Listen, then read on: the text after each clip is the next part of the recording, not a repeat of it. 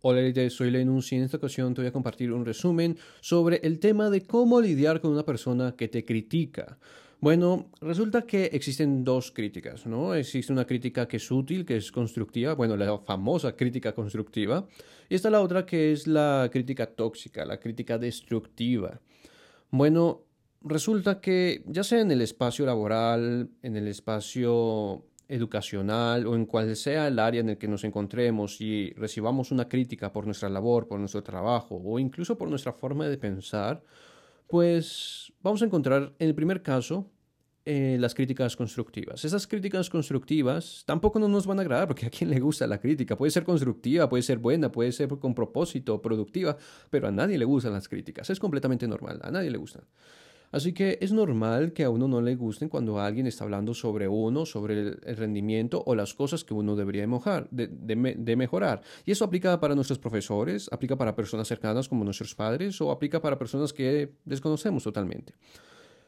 La cuestión es que las críticas útiles y productivas sí afectan nuestro ego al inicio, pero si somos sensatos vamos a meditar en ellas y vamos a aprender sobre ellas y vamos a trabajar en ellas.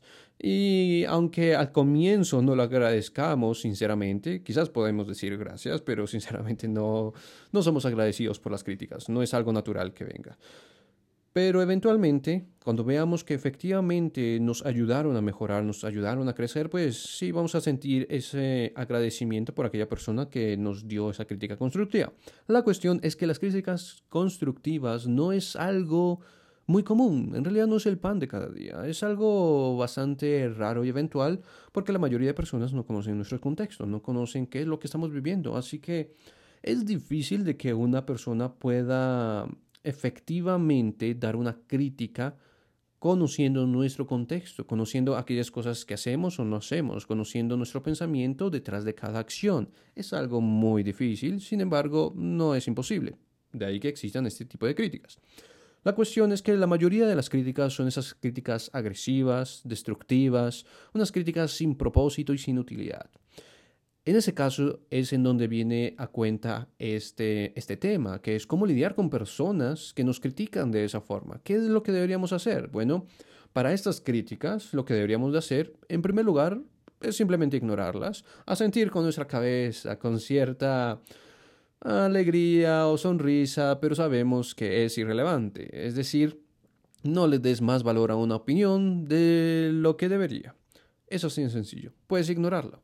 ¿Qué otra cosa podrías hacer? Bueno, también puedes conversar con aquellas personas para detener dichas críticas, especialmente cuando son espacios laborales en donde esas personas con cierta recurrencia nos van a compartir sus críticas. También sucede que algunos jefes, directores, CEOs o las personas que estén a cargo, ya sean líderes del equipo o cualquier otro rol, pues es común que a veces nos den sus críticas, lo cual, bueno, tenemos que hablar con esa persona.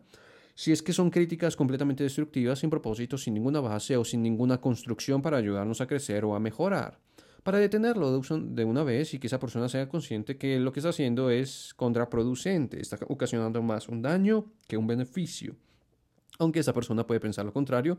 Y es aquí cuando es tan importante pensar lo que uno va a decir en esas conversaciones con esas personas para poder establecer un parámetro razonable, sensato, lógico, de por qué esas acciones contraproducentes son contraproducentes. Por ejemplo, te está dando unas críticas de tú estás haciendo esto mal, sin embargo, no te dice cómo hacerlo mejor, por lo tanto, no es constructivo. No te está diciendo estás haciendo esto mal por esto, esto, esto, sino que te está diciendo que lo estás haciendo mal.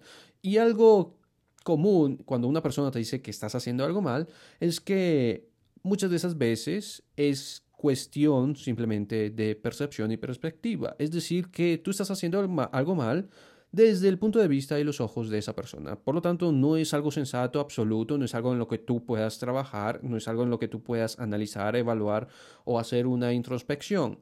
Por lo tanto, es una crítica que no sirve para nada y puedes compartir todo ese racionamiento con esa persona. Eso sería excelente. Otra de las cosas que podrías hacer es buscar ciertas autoridades, buscar autoridades, recursos humanos, dependiendo de la intensidad de dichas críticas. Si esas críticas están empezando a afectar tu rendimiento, a afectar eh, tu labor, porque no son críticas mm, del tipo, oye, deberías de mejorar esto, sino son críticas del tipo, oye, eres un idiota, no sabes qué es lo que haces, eh, ta, ta, ta, ta, ta, ¿no?